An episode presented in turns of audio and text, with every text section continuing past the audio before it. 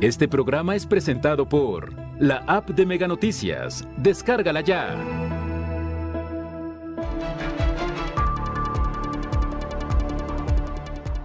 «75 cuerpos embolsados y encobijados durante la ola de violencia», informa Fiscalía. Mantenimiento de la carretera Villa de Álvarez Minatitlán para prevenir nuevos derrumbes.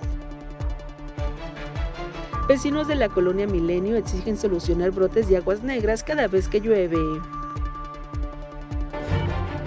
Mega Noticias Colima, con Dinora Aguirre.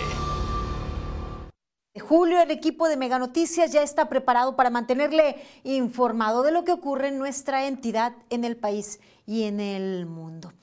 Mire, una queja recurrente es la carencia de servicios públicos en algunas colonias, tanto en el municipio de Colima como en el de Villa de Álvarez.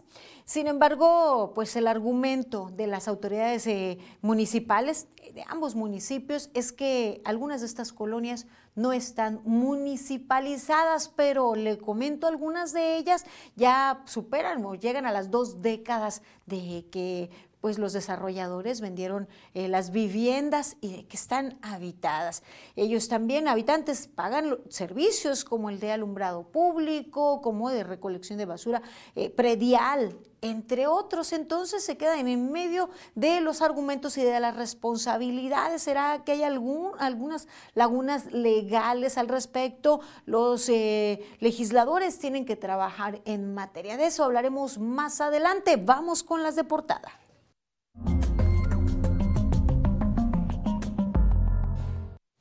Mire, la violencia se acrecenta y sigue azotando a nuestra entidad, registrando en este 2022 muchas primeras veces, muchas terribles primeras veces. Y aunque a cuenta gotas en la información emitida el día de hoy por parte de la vocería, se habló de algunos de, estos casos, de estas situaciones. Y mire, es que en lo que va del 2022, en Colima se han localizado 75 cadáveres en bolsas plásticas. Un fenómeno macabro que se ha ido acrecentando.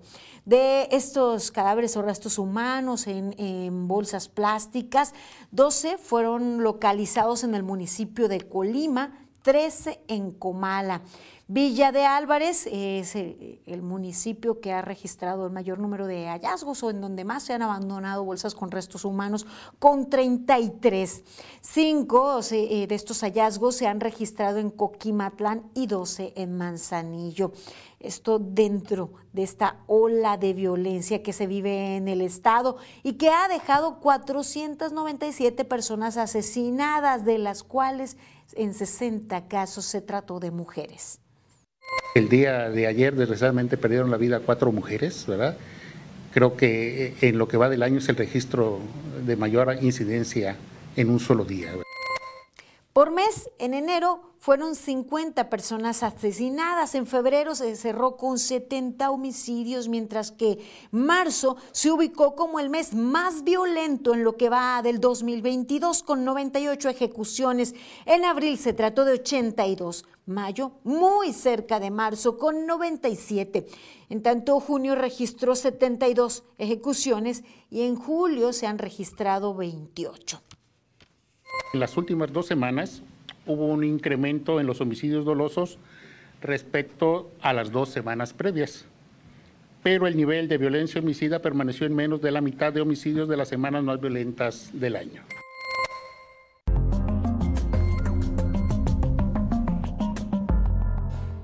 Y de la mano, otro de estos terribles fenómenos es el de la desaparición, otro de los delitos que en muchos de los casos concluye como, pues, estas desapariciones, muchas de ellas forzadas, terminan pues en el descubrimiento de los cuerpos, en el hallazgo de los cadáveres.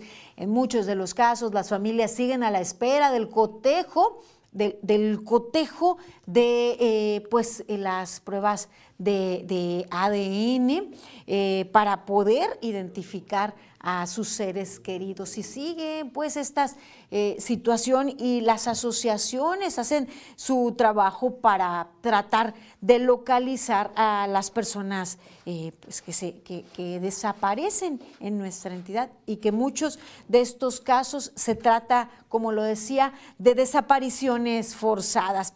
Y además de las fichas para tratar de ubicar a estas personas que, emiten las eh, autoridades, también las asociaciones emiten fichas para tratar de ubicar a, sus desaparecidos, a las personas que están tratando de ubicar integrantes de la asociación, como es el caso de María Genoveva Caro Zanik. Eh, ella es una mujer que desapareció desde el 11 de agosto del 2016.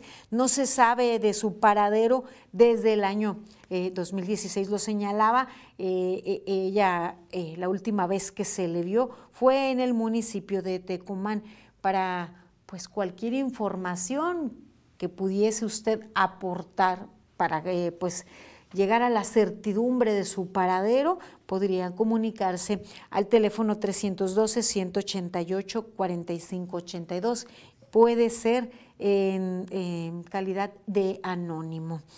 También se busca a Sandra González Rangel una mujer de 35 años de edad que desapareció el 25 de junio del año 2020. Salió de su domicilio ubicado en Los Almendros, en el municipio de Villa de Álvarez, y ya no se supo más de ella. También se busca a José Guadalupe Manso Torres, eh, un joven que desapareció el 18 de junio del 2019. Estas fichas las emite el colectivo solidario Búsqueda de Desaparecidos en su división Colima. Pues así, eh, eh, esta, esta, larga lista, estas fichas de rostros de personas que representan para sus seres queridos, pues en este momento la incertidumbre y la angustia, puesto que no los han conseguido ubicar.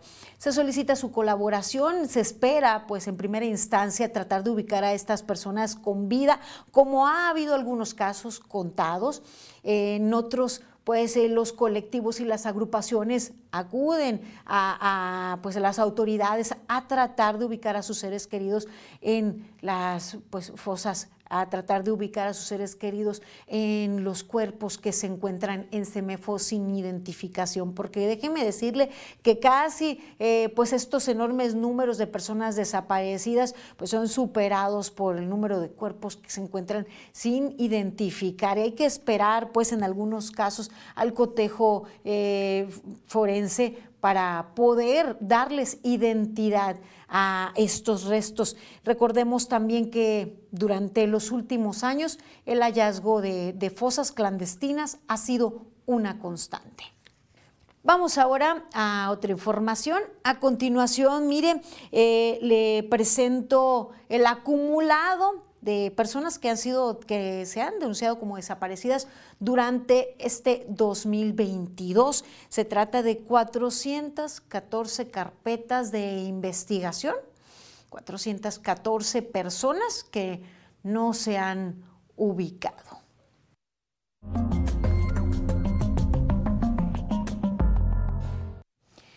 Y mire, ahora le actualizo la cifra de vehículos que se han reportado como robados en plataforma México. Les eh, comento que muchas veces no coincide con el día del hecho, eh, se reporta, se refleja posteriormente. Mire, este 14 de julio se trató de cinco vehículos eh, que fueron reportados como robados o registrados allí, de acuerdo a la información de Plataforma México. En tanto que el día 13 de julio no hay registro de robo, el día 12 de julio cuatro vehículos eh, se registraron como robados, el día 11 12 vehículos, el día 10 eh, y el día 9 no hay registro de vehículos robados, el 8 dos vehículos y el día 7 de julio se trató de un vehículo. el promedio se mantiene en este delito del cual pues no ha habido estrategias que hayan impactado al menos en resultados, pues se mantiene un promedio de cuatro vehículos robados por día desde hace ya pues eh, alrededor de un año. Vamos ahora a nuestra sección editorial. Mire, eh, la oposición ha demostrado la pobreza de sus argumentos, la pobreza también de sus propuestas y la pobreza de sus opiniones respecto a quienes en este momento se encuentran en cargo, toda vez que se, pues, se enfocan en la imagen, eh, lejos del fondo, el discurso o el trabajo. Vamos así en palabras de Juan Carlos Zúñiga. 100 palabras de Juan Carlos Zúñiga que si el presidente no se desabotonó el saco, que si es un mamarracho, que si su esposa usó tacones como los de doña Florinda. En eso se concentró la crítica de algunos personajes de la oposición en México sobre la reciente visita de López Obrador al presidente Joe Biden, en lugar de centrarse en los temas de la gira. En el fondo, no es la primera vez que el presidente es víctima de una campaña de ofensas. Algunos dirán que el que se lleva se aguanta al utilizar la mañanera para denostar a los que no piensan como él. Los también propagadores de las burlas a su hijo por su físico no se dan cuenta que le están haciendo un gran favor al presidente y tienen parte de la responsabilidad en el más del 60% de popularidad. Y es que la enorme mayoría no usa lenguaje rebuscado, no viste como los anteriores presidentes y sus esposas, no sigue los acartonados protocolos. Así, la oposición cae redondita y en vez de criticar la sustancia, se fijan en las formas, que es lo que quizá justamente quiere el presidente.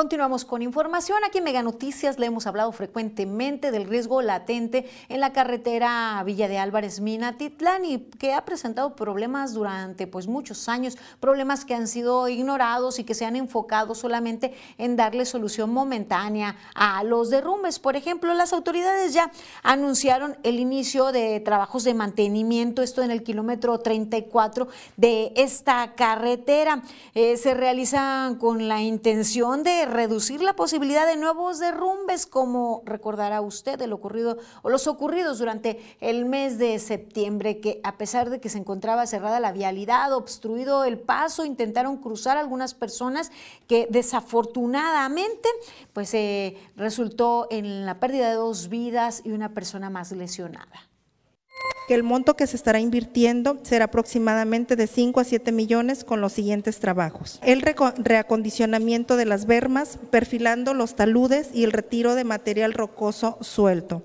La colocación de malla y geomanta en los taludes según sea la factibilidad. También se contempla la aplicación del concreto eh, lanzado para evitar las filtraciones de los taludes y lavaderos centrales de concreto hidráulico en las zonas de taludes.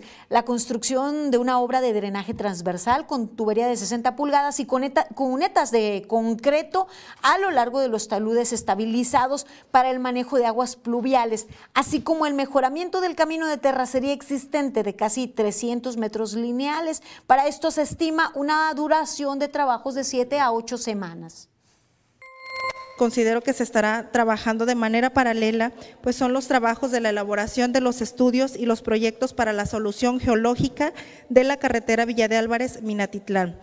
Se encuentra en proceso de licitación, como ya lo hemos venido mencionando, por parte de la Secretaría de Infraestructura, Comunicaciones y Transportes. Mira, estos trabajos, claro, que bienvenidos. Tal vez las gestiones o llegaron tarde o tuvieron resultados tardíos. ¿Por qué le comento esto? Bueno, pues justamente se anuncia el arranque de las obras para poder habilitar y mejorar las condiciones del paso en plena temporada de lluvias. Se anuncia y ¿qué cree? Pues ya está cerrado de nuevo. ¿Por qué cree? Por derrumbes, por supuesto. Ya está cerrado de nuevo el paso el día de hoy y las autoridades señalan, pues, o más bien hacen el llamado a la ciudadanía que evite el paso.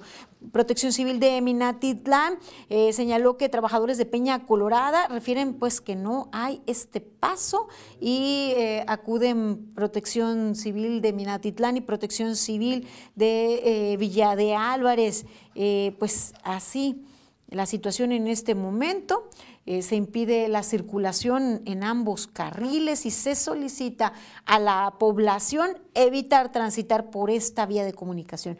hasta que se concluyan con los trabajos de liberación. Esta es información de último momento. Les digo, bienvenidas las obras porque muy necesarias son. Es un área de, pues, de tránsito, de día a día por eh, las distancias que se recorren en nuestra entidad, por lo pequeño de nuestro territorio. Afortunadamente hay quienes pues se mueven todos los días para acudir a su lugar de trabajo, para acudir también día con día a pues, sus actividades académicas, entre otras, y la condición que ha mantenido esta carretera durante los últimos meses impide esa pues, eh, movilidad y esa seguridad en la movilidad, por lo que eh, pues, obras que han que habían pues sido abandonadas, ni siquiera planeadas por autoridades anteriores y que hoy pues están un poco ya sobre tiempo o a destiempo, requieren atención urgente y una planeación a largo plazo.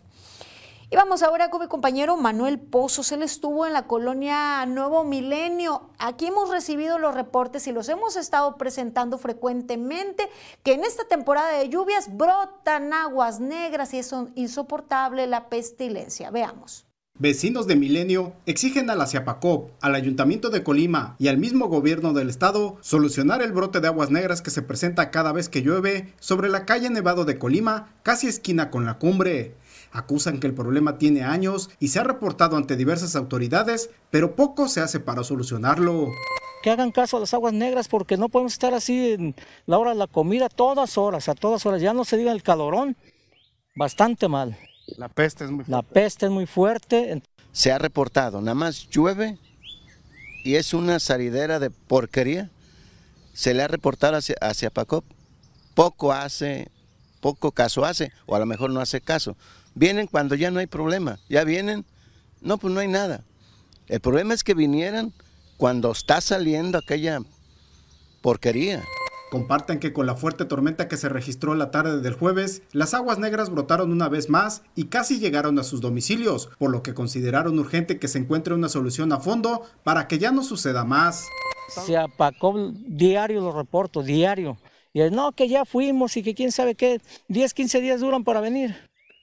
Entonces eso deben de arreglar las voces ya. Que pongan un remedio a este problema, ¿sí? Que vengan, principalmente cuando está lloviendo, que vean el problema que tenemos. No que estén en la oficina sentaditos. Llega de todo. No le digo que sale porque le da asco. De acuerdo a los vecinos, cerca de los registros del drenaje también están dos alcantarillas de captación de agua pluvial, mismas que se tapan continuamente por toda la basura que arrastra la corriente y el agua se desborda hacia la calle. Manuel Pozos, Mega Noticias. Una afectación pues eh, a, todos estos habitantes eh, es recurrente, cada que llueve señalan pues tienen que estar conviviendo con esa situación, aguas negras brotando ahí como como fuente lo señalan pues las personas que nos lo reportan y con quien tuvo la oportunidad de conversar mi compañero Manuel Pozos. Ahí el llamado a las autoridades, al organismo operador, pero también a las autoridades municipales que intervengan por sus habitantes, intercedan por sus habitantes. Mire, yo les tengo una invitación para ustedes que buscan empleo. En Megacable hay un lugar para ti. Acudan al mega, reclutamiento que se realizará los días 18 y 19 de, julio. El horario para recibirles, para pues, recibir sus peticiones de empleo, será de 9 de la mañana a 6 de la tarde en Avenida de los Maestros 427, frente al Jardín de San Francisco. Megacable tiene un lugar para ti. Ahora una pausa breve. Sigan informados en Mega Noticias.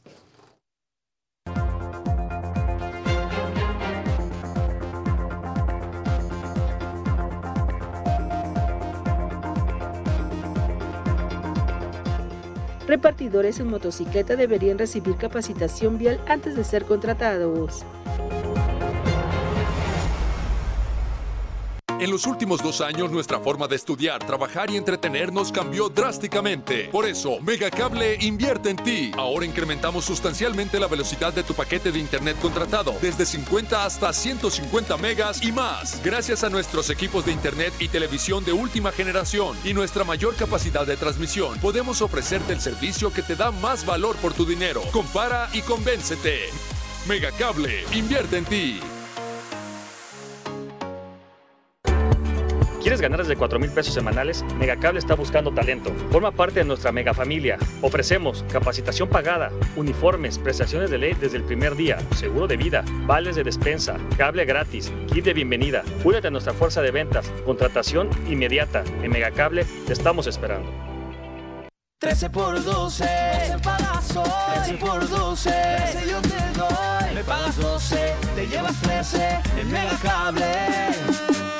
Te damos 10 megas más de lo que ya tienes. Sin costo, sin costo. Sin prisa, sin preocuparte. A ti te conviene. Si los gritos del vecino no te importan un pepino, dormí piedra. Para que nada rompa tu descanso, aprovecha hasta 55% de descuento en toda la tienda más box gratis. Además, hasta 12 meses sin intereses. Dormimundo, Las ventas a domicilio se dispararon. ¿Y tú sabes dónde está tu negocio? Con Megamóvil para empresas puedes tener un enlace constante y accesible con tu personal. Mediante una red de números celulares que se comunican permanentemente desde 120 pesos al mes. Tu negocio está allá afuera. Agilízalo con Megamóvil para empresas.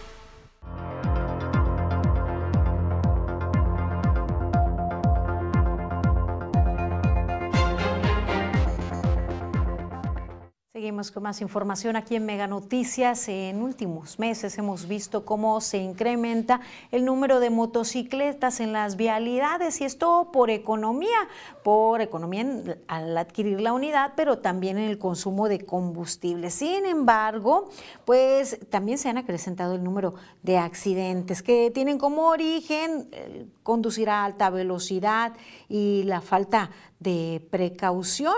Así lo señalaron los motociclistas al conducir, eh, al menos en lo que corresponde al municipio de Villa de Álvarez.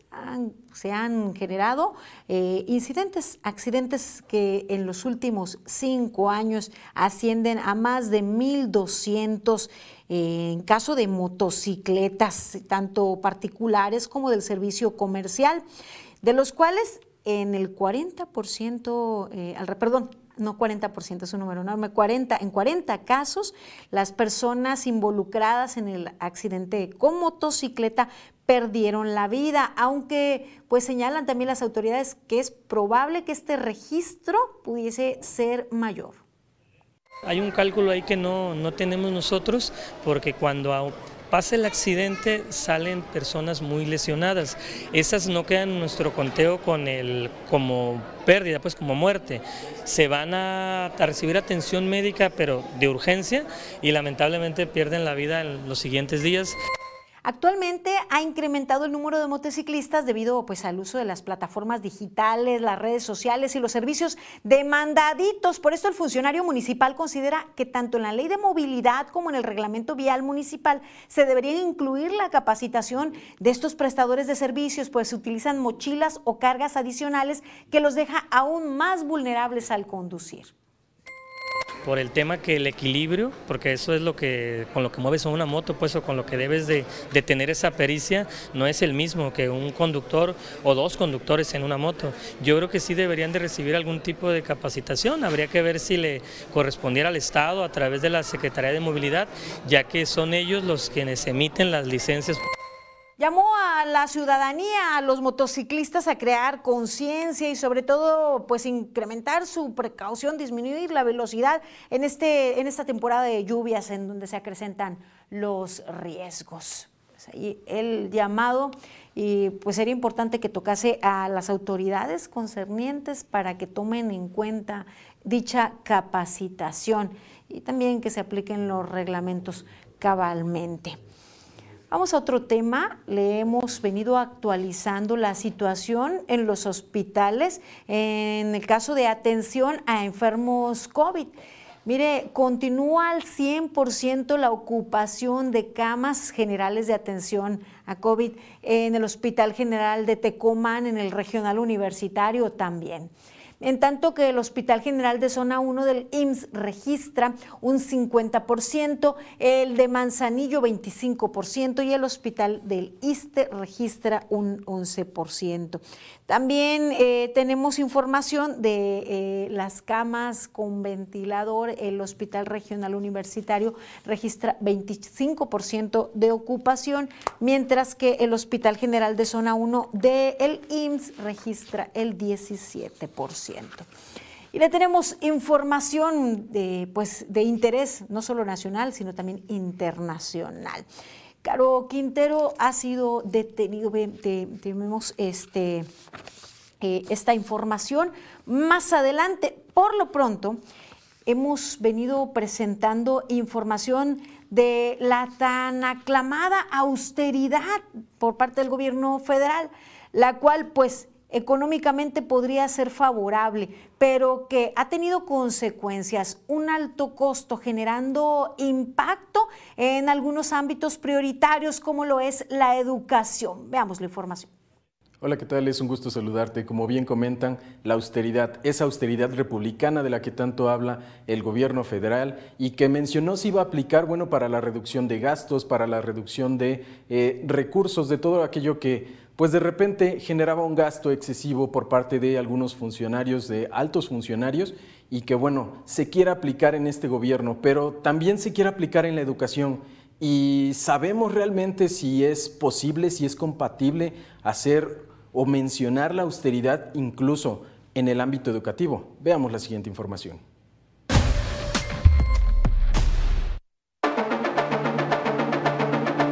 La austeridad republicana también ha pegado a la educación en México, sobre todo ante una crisis agravada por la pandemia de COVID-19. El presupuesto para este sector se ha disminuido en montos absolutos, y aunque el presupuesto educativo recibe un 2% más de recursos este año comparado con 2021, es insuficiente. La principal evidencia es que se dejó de invertir en aquellos programas determinantes para alcanzar la inclusión, equidad y calidad educativa establecidos en el cuarto objetivo de desarrollo sustentable. Un ejemplo de esto es la desaparición del programa de escuelas de tiempo completo en un país que reporta una deserción escolar del 13% tan solo en el nivel preescolar. Se está haciendo un análisis de cómo podemos precisamente trabajar el aspecto de que estaba dentro de la escuela nuestra. Sí, sé que de momento puede causar alguna inquietud o, por qué no, alguna molestia.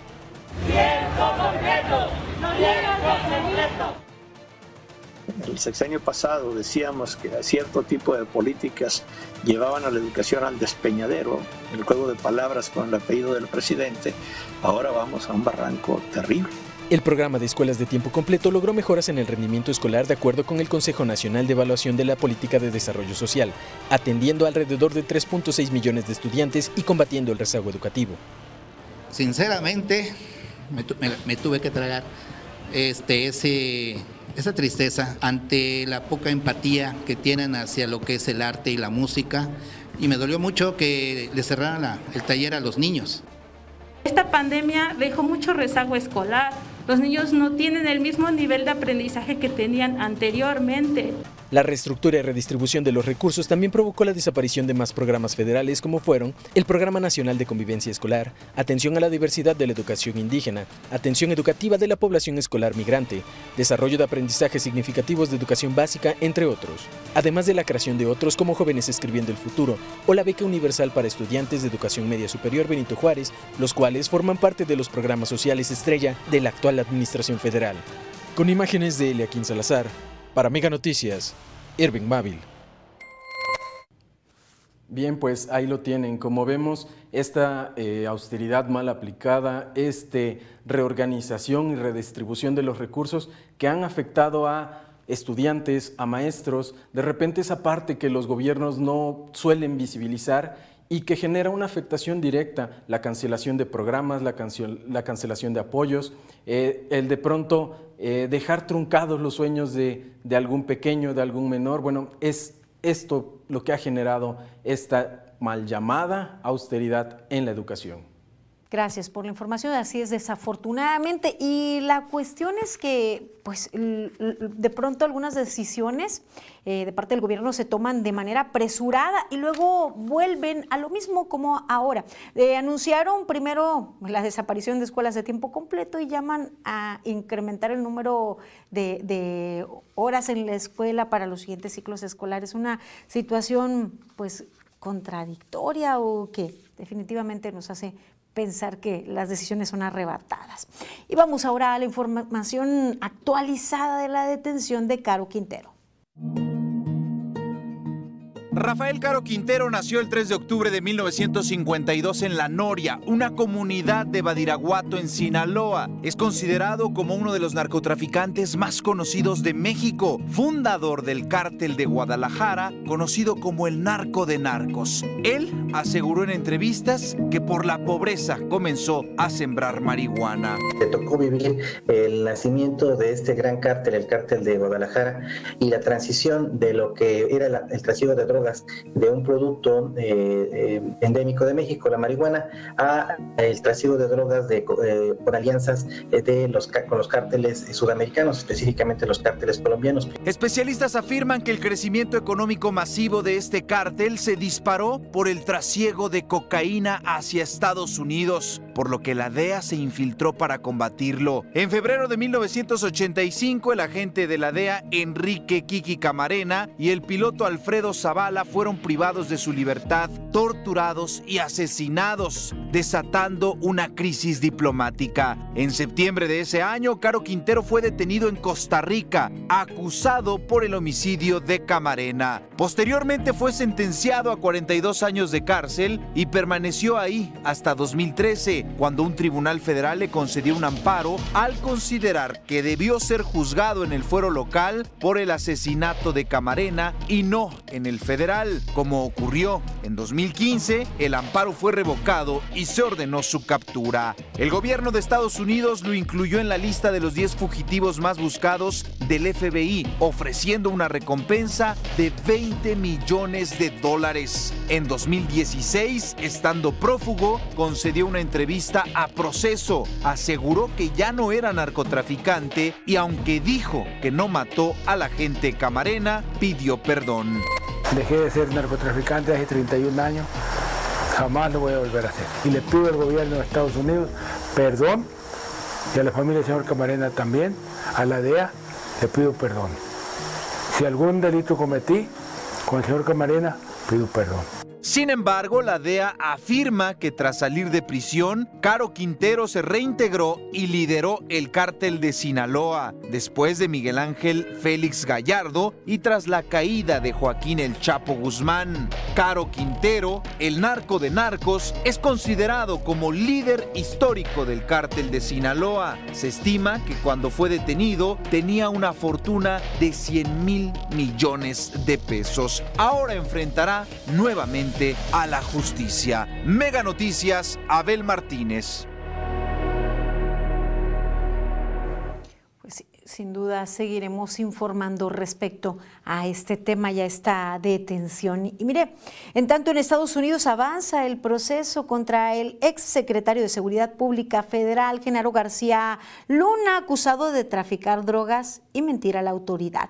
Se realizó una audiencia de preparación en donde se acordó que el juicio inicie formalmente el 24 de octubre, aunque el juez no descartó aplazarlo hasta enero del 2023, ya que la defensa del mexicano argumentó que hay un gran volumen de evidencia que ha hecho muy difícil preparar el caso. Mientras tanto, se acordó que en septiembre de inicio el proceso con la selección del jurado que culminará el 24 de octubre con la selección final y arranque del juicio. Además, se estableció que el jurado será anónimo para evitar que sea intimidado. Así pues, eh, la situación que tiene que ver con pues no solo con la diplomacia, sino con delitos que han sido la constante de nexo entre nuestro país y el vecino país del norte. Y mire, vamos a una buena noticia. La muestra de las mejores fotos del mundo llegó a México. La muestra que agrupa las mejores fotos del mundo llegó a México. La WordPress Photo 2022 presenta 122 fotografías en el Museo Franz Mayer de la capital del país. A su inauguración acudió Amber Bracken, cuya foto obtuvo el título de WordPress Photo del Año. Se trata de esta fotografía que conmemora las muertes de niños indígenas en una residencia escolar en Kamloops, Canadá, gestionada por la Iglesia Católica. Según sus organizadores, la muestra busca resaltar la importancia del periodismo responsable en un contexto particularmente violento para dicha profesión en México, con 12 periodistas asesinados en lo que va del año. Este año el WordPress Photo eliminó las categorías en las fotografías y premió regionalmente los trabajos de fotoperiodistas alrededor del mundo con la intención de representar problemáticas sociales de cada espacio geográfico. Esta muestra estará abierta al público del 15 de julio al 2 de octubre. Haremos un recorrido eh, por el mundo. Con nuestro recorrido internacional continúan las muertes en Ucrania. Veamos. Misiles rusos alcanzaron la ciudad de Vinitsia en el centro de Ucrania, matando al menos a 23 personas e hiriendo a más de 100. Volodymyr Zelensky, presidente de Ucrania, acusó a Rusia de atacar deliberadamente a civiles en lugares sin valor militar. Los misiles disparados desde un barco ruso en el Mar Negro dañaron una clínica médica, oficinas, tiendas y edificios residenciales. La Comisión Europea propuso un nuevo paquete de sanciones contra Rusia. Entre las medidas se prevé la prohibición de importación de oro ruso, así como evitar las prohibiciones a las exportaciones de alimentos.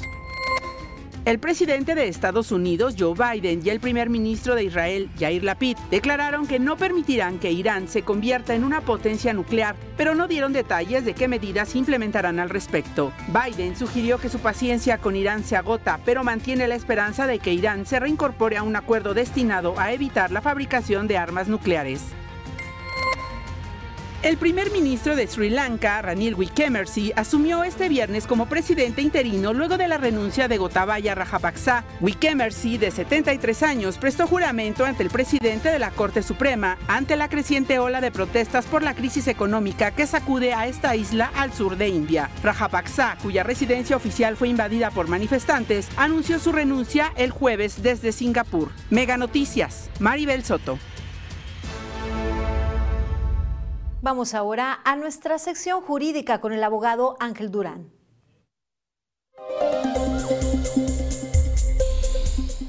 El gobierno actual en el ámbito federal y en el ámbito estatal está manejando un discurso que tiene que ver con la austeridad económica en la que deben estar todas las instituciones públicas.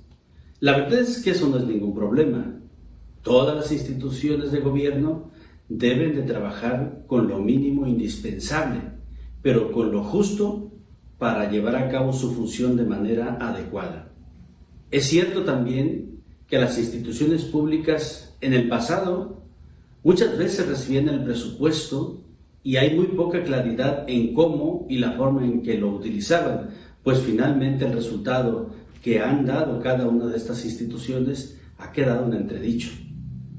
Pero por otra parte, la austeridad con la que hoy se somete a cada una de las instituciones públicas debiera de analizarse. La, razón es que una institución pública, así lo dice la Constitución, se le debe de dotar con lo mínimo indispensable, pero con lo suficiente para que lleve a cabo su trabajo de manera adecuada. De lo contrario, si no hay una mecánica de revisión para saber cuánto es lo que necesita, difícilmente se va a dar a cabo este resultado que se desea en una institución democrática. Es cierto, hay que ahorrar, hay que cuidar, hay que revisar, sobre todo, pero a las instituciones públicas se le debe dar lo suficiente y eso sí, estarla revisando de manera permanente para que cada centavo que se les dé sea utilizado adecuadamente. Ojalá que bajo este pretexto de la autoridad no se deje de otorgar el financiamiento para las instituciones públicas que necesitan para llevar a cabo su función. Hasta la próxima.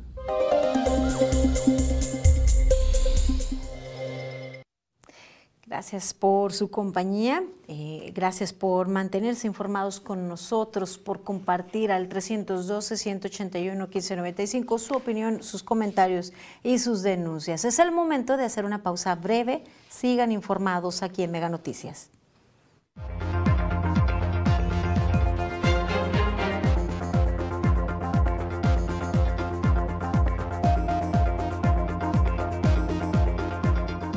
Colonias presentan problemas de recolección de basura y alumbrado ante la falta de municipalización. Te lo digo por experiencia, el cambio es bueno. Megamóvil te ofrece gigas para navegar, llamadas y mensajes ilimitados. Cámbiate hoy mismo. Con Megamóvil adquiere tu smartphone de última generación, sin enganche y con los mejores precios. Cámbiate ya a Megamóvil.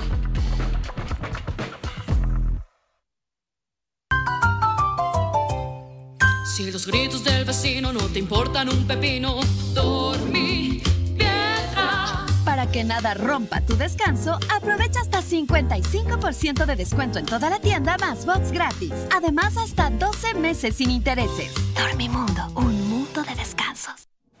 Con los nuevos paquetes streaming de Megacable, tienes para escoger con Netflix una app extra de tu preferencia. Junto con internet a 100 megas y Xview Plus por solo 950 pesos al mes. O llévate todo con el doble de velocidad por solo 1,250 pesos al mes. Es un ahorro de casi 30%. Elige ahorrar con los paquetes streaming de Megacable. La actual ley de asentamientos humanos señala que corresponde a la administración municipal vigilar en las urbanizaciones que no hayan sido municipalizadas que los urbanizadores o promotores presten adecuada y suficientemente los servicios a que se encuentran obligados conforme a esta ley y la autorización respectiva. En junio del 2022, la Comisión de Desarrollo Urbano, Medio Ambiente y Movilidad dio a conocer que trabajarán en la elaboración de una nueva ley de asentamientos humanos del estado de Colima ya que la actual data de 1994 y solamente se le han hecho remiendos.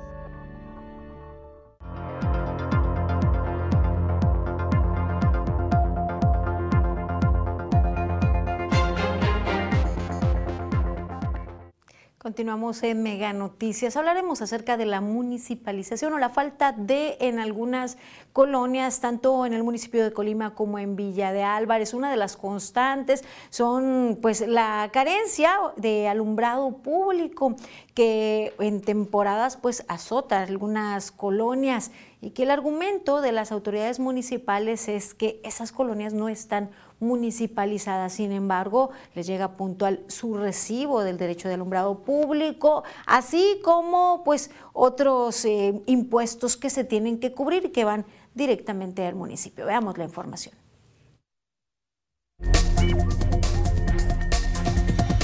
Y el tema es...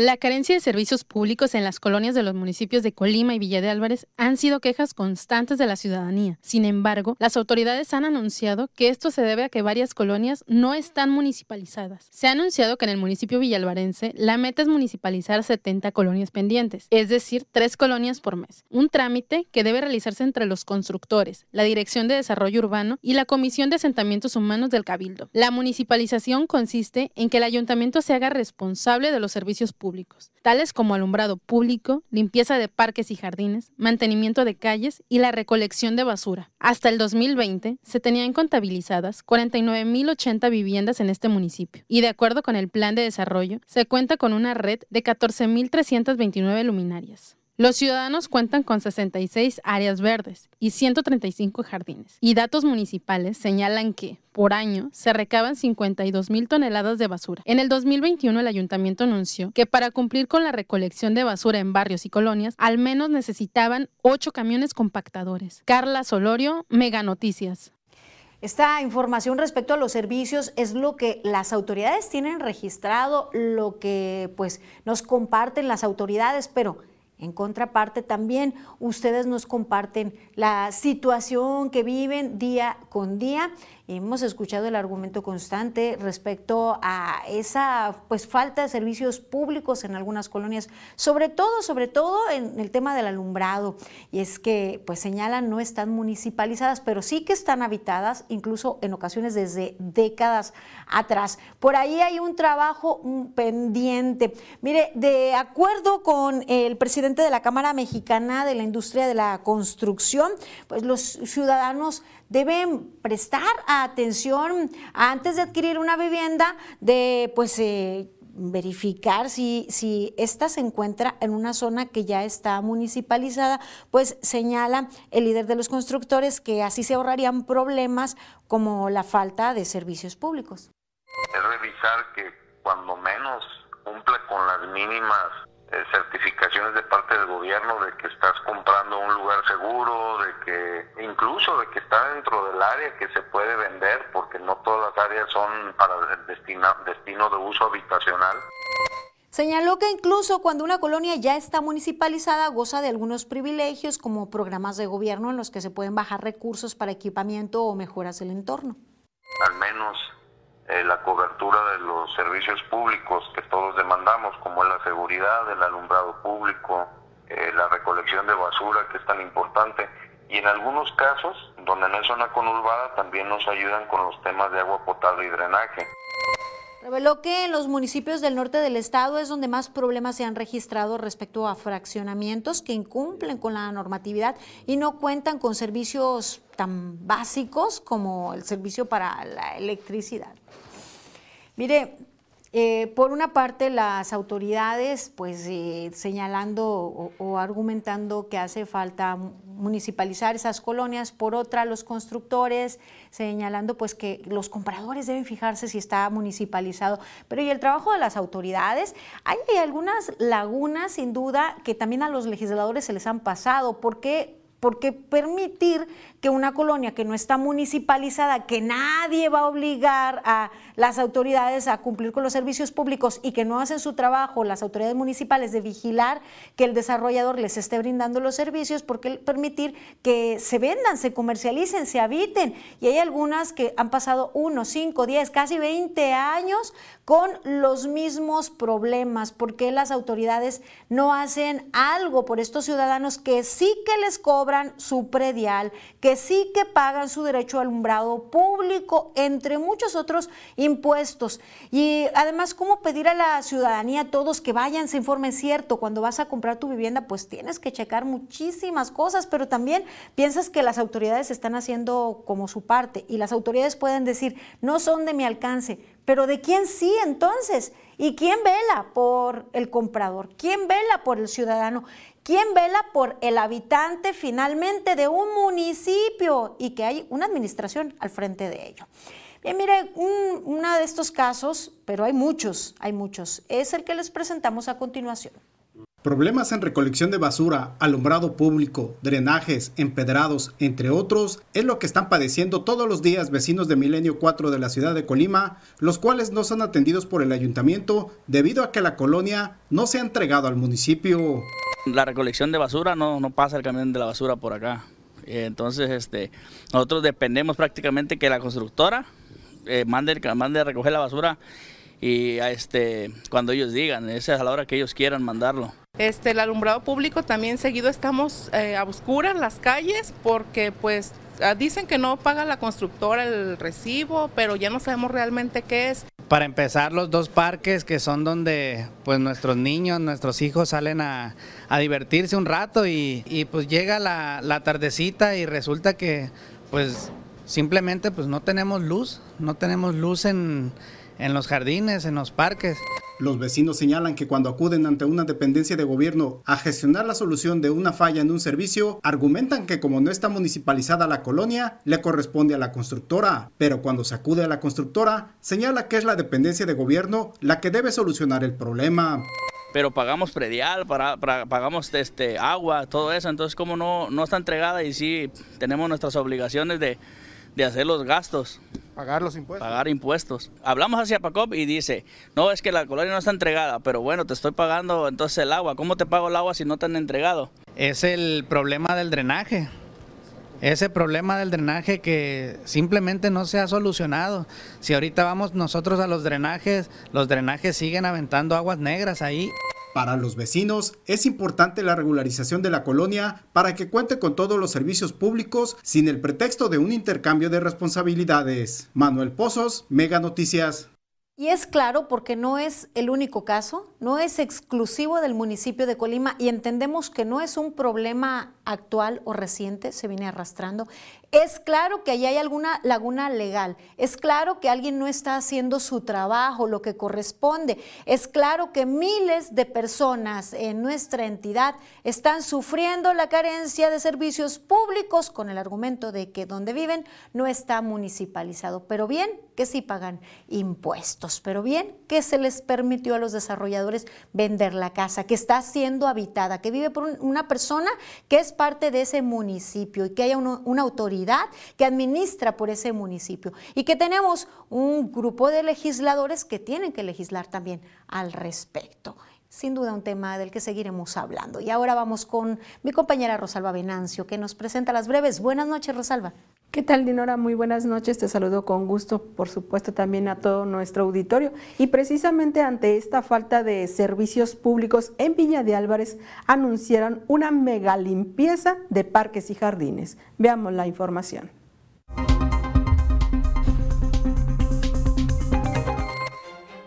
El Infonavit alerta a trabajadores para no dejarse engañar por falsos gestores y coyotes que ofrecen retirar el dinero de la subcuenta de vivienda, recursos que solo pueden retirarse al jubilarse o utilizarlos a través de un crédito de vivienda. Señala que estos podrían tramitar un crédito a nombre del trabajador sin entregar ninguna casa y que el trabajador tendría que pagar al instituto. El consorcio minero Peña Colorada entregó a la Secretaría del Medio Ambiente y Recursos Naturales en Colima tres polluelos de cotorra frente naranja rescatada en días pasados. Indica que el pasado 10 de junio, las aves fueron trasladadas a la ciudad de Colima para su atención médica y crianza por parte de médicos especialistas en fauna silvestre y un mes después, los ejemplares superaron la etapa crítica en su desarrollo y se alimentan por sí mismas. Un total de 60 mujeres culminaron el ciclo escolar 2021-2022, donde tuvieron cursos y talleres de teatro, danza, poesía, carpintería, manualidades, corte y confección, música y escolta, que impulsó la misión cultural número 256 Rafael Ramírez Castañeda en el Centro de Reinserción Social Femenil del Estado de Colima. La gobernadora Indira Vizcaíno Silva clausuró la jornada interestatal, la relación tutora en la mejora del logro educativo y la recuperación de aprendizajes, donde docentes intercambiaron conocimientos, posturas e ideas con un objetivo fundamental y de gran significado, la mejora de los procesos educativos. La presidenta municipal de Colima, Margarita Moreno, inauguró la exposición Grafiti Tejido en el Andador Constitución con el objetivo de visibilizar y hacer conciencia sobre la sordoceguera. La exposición consta de 4.000 cuadros de tejido elaborados por estudiantes de educación especial de las comunidades Cerro de Ortega, Nogueras y Cofradía de Juárez. Como parte de la estrategia Entornos Seguros, la alcaldesa de Villa de Álvarez, Esther Gutiérrez, anunció la limpieza de los 196 jardines con los que cuenta el municipio. La megabrigada integrada por trabajadores del ayuntamiento e integrantes de los comités de barrio comenzará este sábado, liberando de maleza 42 parques y jardines. Los espacios restantes serán limpiados los tres sábados siguientes.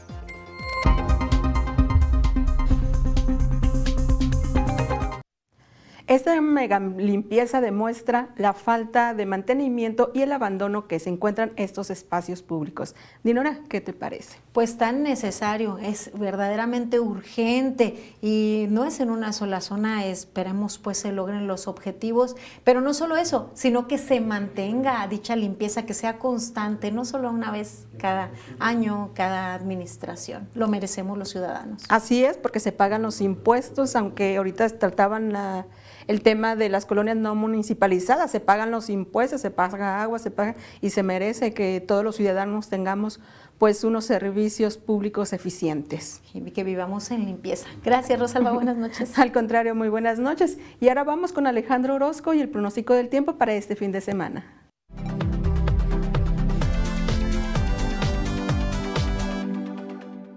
Amigos, qué gusto saludarles. Aquí les tengo el pronóstico del tiempo y bueno, pues vamos viendo el panorama, lo que tendremos para este sábado en la región. Ya vamos a tener un poquito más de actividad en el Océano Pacífico. Stel irá tomando más fuerza, se irá organizando, pero como ve, su trayectoria es paralela a las costas de la República Mexicana, entonces lo que podemos esperar de ahí es que suba humedad, que siga llegando aquí con nosotros, pero aumento en el oleaje, aumento en el viento, por lo menos con este fenómeno no lo tendremos. Así que vámonos al detalle y le platico que estoy esperando que la temperatura en Tecumán sea de 32 grados, mientras que lo que veremos en Manzanillo serán los 32. Aquí nosotros tendremos algunas tormentas, la temperatura por los 31. Luego, en los próximos días seguimos alrededor de los 30 y la próxima semana vamos a ver una oledita de calor, ¿eh? Vamos a estar llegando a los 34 allá por el miércoles. Este es el pronóstico del tiempo de Mega Noticias.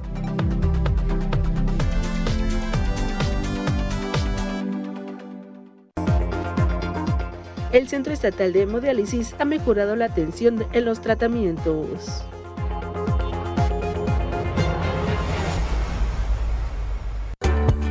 ¿Quieres ganar desde 4 mil pesos semanales? Megacable está buscando talento. Forma parte de nuestra mega familia. Ofrecemos capacitación pagada, uniformes, prestaciones de ley desde el primer día, seguro de vida, vales de despensa, cable gratis, kit de bienvenida. Únete a nuestra fuerza de ventas, contratación inmediata. En Megacable te estamos esperando. Te lo digo por experiencia, el cambio es bueno. Megamóvil te ofrece gigas para navegar, llamadas y mensajes ilimitados. Cámbiate hoy mismo. Con Megamóvil adquiere tu smartphone de última generación, sin enganche y con los mejores precios. Cámbiate ya a Megamóvil. 13 por 12, 12 pagas hoy. 13 por 12, 13 yo te doy. Me pagas 12, te llevas 13 en Megacable. Te damos 10 megas más de lo que ya tienes. Sin costo, sin costo. Sin prisa, sin Con los nuevos paquetes streaming de Megacable, tienes para escoger con Netflix una app extra de tu preferencia. Junto con internet a 100 megas y Xview Plus por solo 950 pesos al mes. O llévate todo con el doble de velocidad por solo 1,250 pesos al mes. Es un ahorro de casi 30%. Elige ahorrar con los paquetes streaming de Megacable.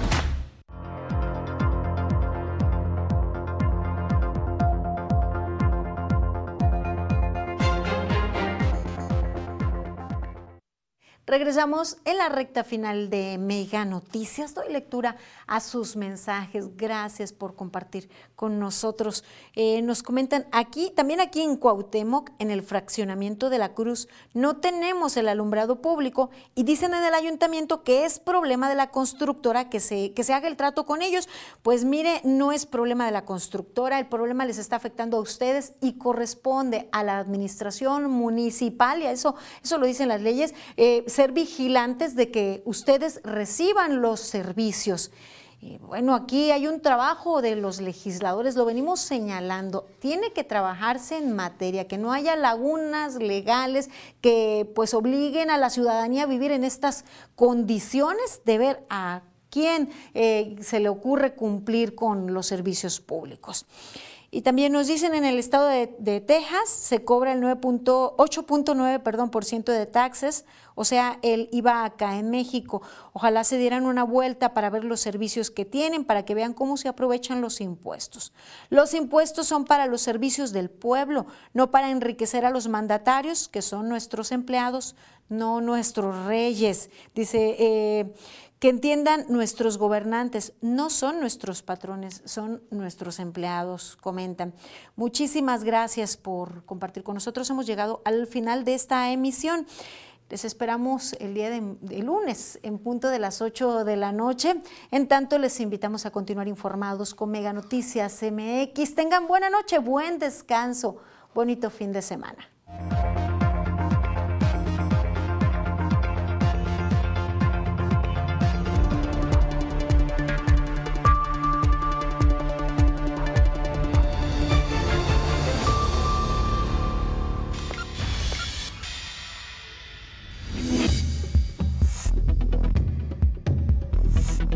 Mega Noticias Colima.